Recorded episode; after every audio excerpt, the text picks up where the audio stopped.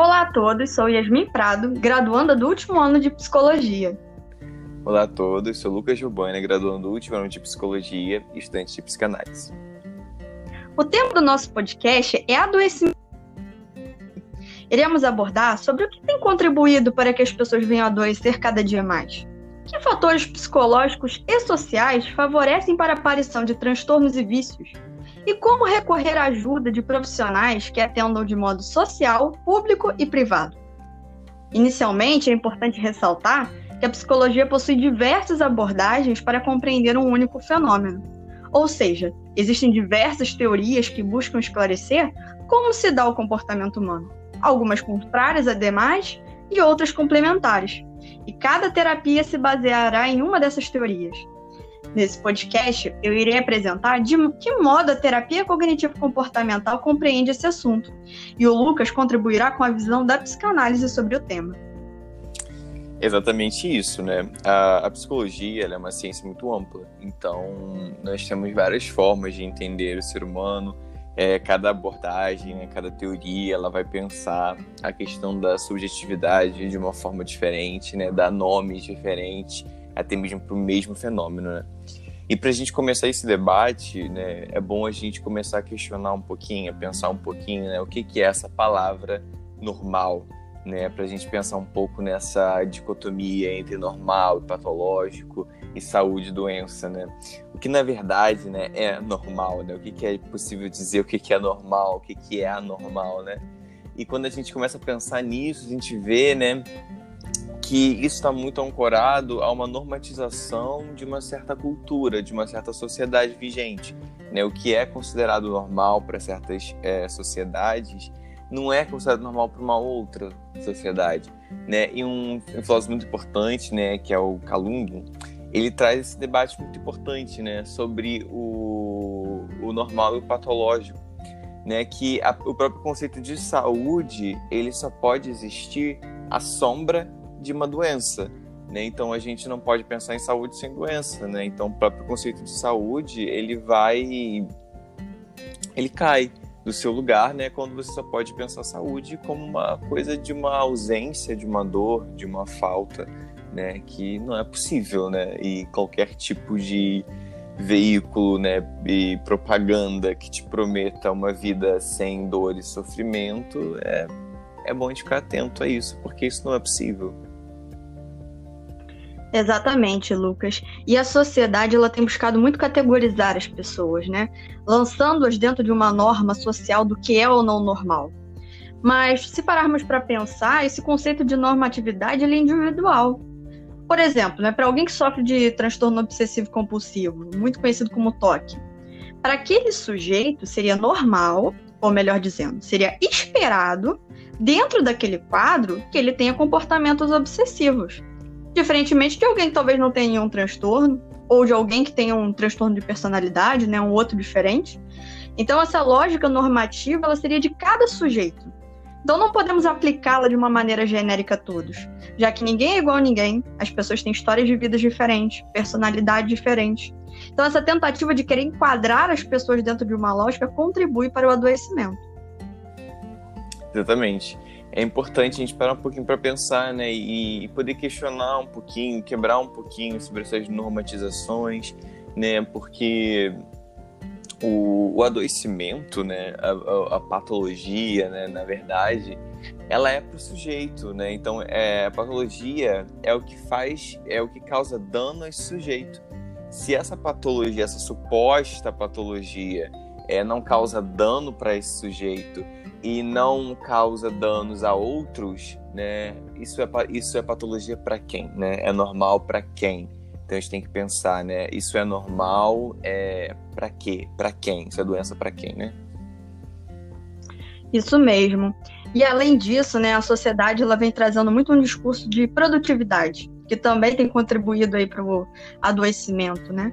É, de que temos que trabalhar demais, estudar demais, nos esforçarmos demais para atingir aquilo que o meio social espera. E nas fases da vida que devem ser atingidas segundo eles. que seria uma vida bem-sucedida, uma carreira de sucesso, um corpo magro e perfeito, um casamento blindado, uma vida aparentemente feliz e sem problemas, entre outras coisas que a mídia, inclusive, vem propagando muito. Porém, aquilo, né? Esse tipo de ideal ele é possível de ser alcançado. Novamente, cada pessoa possui uma individualidade, possui sua história de vida, cada um possui seu tempo. Então, a vida não deve se resumir em simplesmente uma corrida de quem chega primeiro nesses parâmetros ideais da sociedade, né? Só que esse discurso social, ele acaba gerando uma cultura de excesso. Ou seja, as pessoas estão todo tempo realizando atividade de forma exagerada para poder atingir o que se esperam deles. Caso contrário, o que acontece? São criticadas, julgadas, excluídas.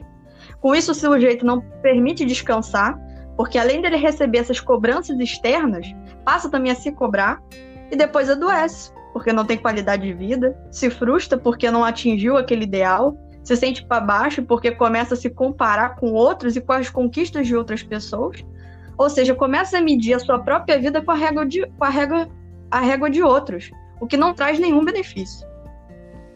Exatamente, né? E a gente para para pensar que a produtividade, ela é necessariamente a marca do nosso tempo, né? Que é essa exaustão. A gente consegue ver também muito essa questão dessa dualidade, né? Muitos sujeitos, eles entram nessa de, de produtividade, enquanto muitos outros, eles entram num estado apático, né? De ficar ali parado e de de negação, né, de produzir, né, porque é algo tão intenso, né, e que ele, esse jeito ele acaba não querendo produzir, né, e é muito importante a gente pensar que os manuais, né, é, diagnósticos de, de transtornos mentais, eles, eles cada vez têm crescendo mais, né, cada vez tem mais novas formas de nomear, né, esse, esse mal-estar que é do sujeito, e a gente vê que essa tendência de, culpa, de, de, de culpabilização está muito no sujeito e muito se esquece de se questionar essa sociedade, né? de questionar é, o meio que nossa, a nossa sociedade funciona. Concordo com você, Lucas. É, na minha visão, pela terapia cognitivo-comportamental, ela vem contribuindo muito para essa compreensão né, de como é que dá, se dá esse adoecimento e esses excessos. Né? É, para a terapia cognitivo-comportamental, nós possuímos crenças, que são tomadas como verdades absolutas, né? são genéricas e constituídas desde a infância. E existem três tipos de crença, né? A de desvalor, ou seja, a ideia de que o sujeito não tem potencial, ele se acha incapaz, insuficiente. A crença de desamor, o que leva o sujeito a pensar que ele não é digno de ser amado, ninguém gosta dele, ou ninguém vai gostar dele nunca. E a crença de desamparo, que vem se referindo àquele sujeito que tem convicção de que ele é vulnerável, que está sozinho no mundo, que não pode contar com ninguém. Então essas crenças elas já vão influenciar a pessoa, né, a forma que ela enxerga a si, aos outros e ao mundo de uma maneira geral.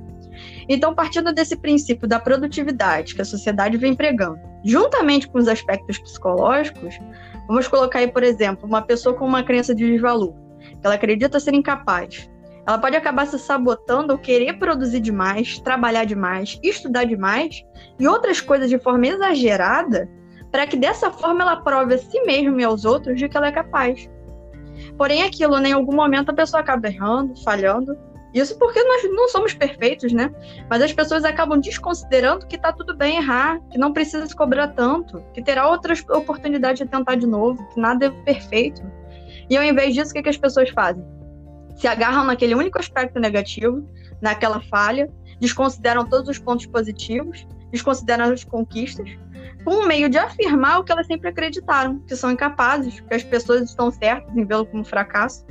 Com isso surge esse mal-estar, o sofrimento, a ansiedade, pode desenvolver uma depressão, o estresse por tentar fazer isso demasiadamente para querer alcançar as coisas, entre outras situações.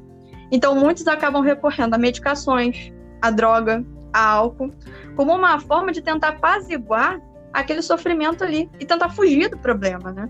Então é importante que esse sujeito ele pare para se questionar o que leva ele a esses excessos.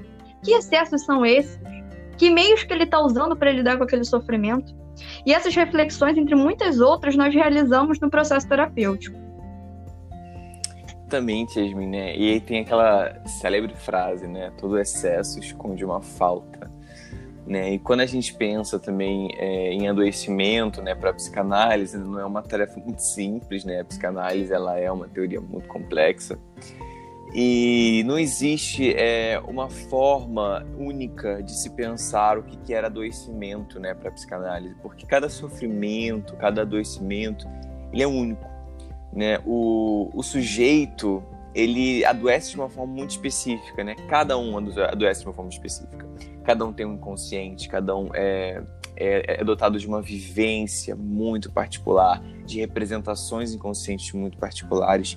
Então, é, o que é patológico, né? Não existe para psicanálise, não existe um, um manual, né, para dizer isso é patológico, isso não é patológico né? Então, cada sujeito ele é único né? e é importante pensar o que causa prejuízo para esse sujeito, né? o que está causando ali naquele momento, o que, que causa nele naquele momento. E o que é muito importante também a gente pensar, quando a gente pensa né, na, no tratamento, é pensar na resistência que as pessoas têm de procurar o tratamento. Né? E que não é, até a gente quando é, é na graduação a gente escuta muito isso, né? É, frases como eu não sou maluco, é, para que, que, eu vou, que eu vou precisar de psicólogo, eu não preciso disso, é só uma conversa.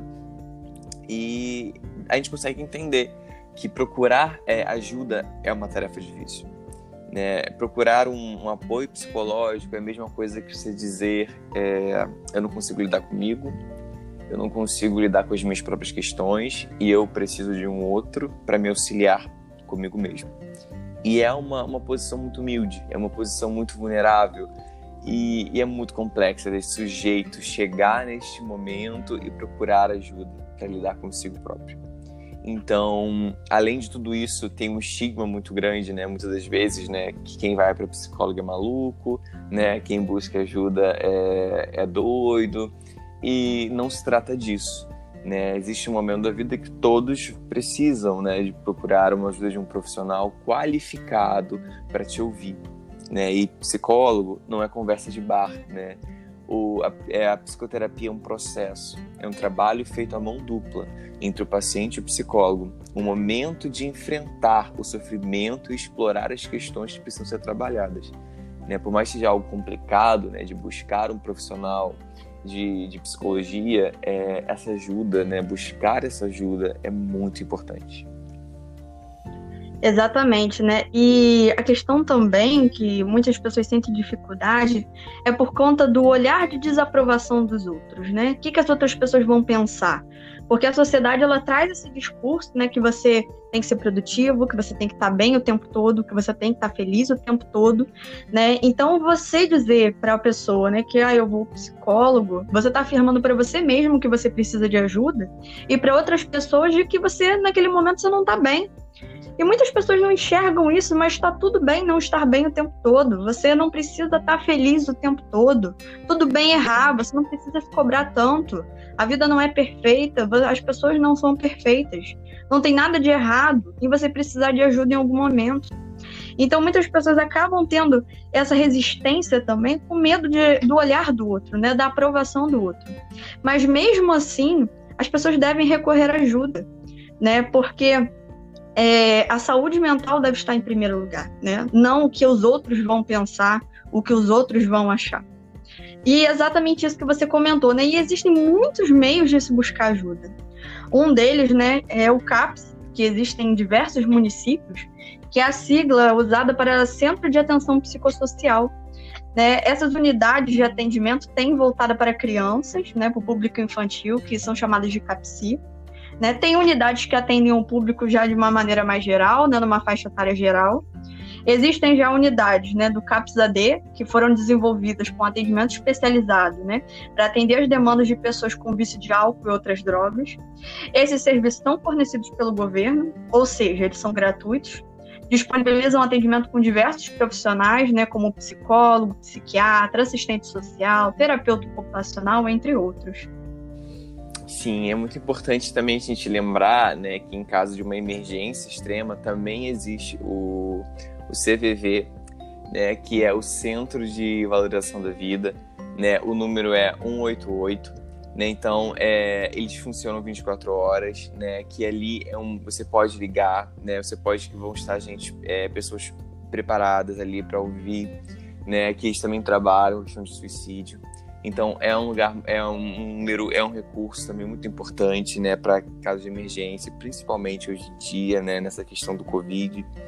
É, e também é muito importante, né, a busca de, de, de, se for possível, consultórios privados. E também existem diversos serviços sociais, né, que são é, também consultórios que fazem preços sociais, né, porque procurar ajuda faz toda a diferença. Exatamente, né? E nós, como profissionais, vamos sempre estar fazendo o possível, né, para acolher esses sujeitos, respeitando sempre o sigilo, né? Então pode ficar tranquilo que o que é falado ali não vai para outro lugar, né? Um ambiente sem julgamento ou crítica, né? Respeitando as diferenças, a individualidade, né?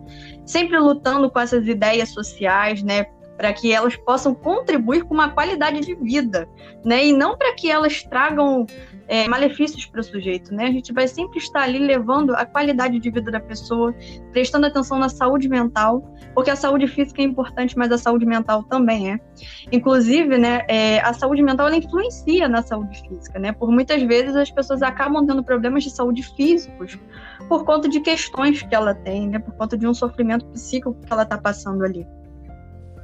Sim, exatamente, né? Quando o sujeito não fala, né, o corpo ele fala. Né? Então é o que a gente vê vários casos de, de ansiedade, né? Essa questão né, da, do que não é falado, se expressa no corpo, né? Que foi inclusive é, o nosso tema do podcast passado. Né? E também se a gente parar para pensar, a, a psicologia ela é muito nova, né? É uma ciência muito nova, é, principalmente aqui no Brasil, então, também quando ela, quando ela chegou, ela veio muito é, elitizada. Então, hoje, é, é, essa, esse está muito mais aberto, né, para as pessoas poderem buscar esse tratamento, mas ainda assim, é, ainda existem muitas barreiras, não só econômicas, mas também é, sociais, como a gente acabou de debater aqui. E é muito importante, né, que essas pessoas elas possam é, procurar ajuda de um profissional qualificado para poder buscar essa ajuda, né, com um profissional de psicologia. Exatamente, né? Buscar a saúde mental, buscar uma qualidade de vida, né? Não hesitar. Se está passando por alguma situação difícil, né? Está com dificuldade de lidar com alguma coisa, né? Busque ajuda, aceite, né? Não, não tenha medo por conta do que os outros vão achar, o que os outros vão pensar. Priorize você, é, tenha sempre em mente, né, que você não precisa estar bem o tempo todo, né? A vida não é ninguém fica feliz o tempo todo, todo mundo tem problema, todas as pessoas passam por situações difíceis, então não tem nada de errado em algum momento você precisar de ajuda. Né? Então, coloque a saúde em primeiro lugar, busque profissionais qualificados. E eu gostaria de agradecer também a todos pela atenção, né, por estarem aqui conosco. E caso queiram tirar alguma dúvida ou entrar em contato, o meu Instagram é psi.yasminprado e meu e-mail é psi.yasminprado.outlook.com. Obrigado a todos que ficaram ouvindo a gente até aqui. E, claro, caso é, tenha alguma dúvida, caso precisem é, perguntar alguma coisa, meu e-mail também vai estar, é, vou estar é, disponibilizando. É lucasrobaina.icloud.com.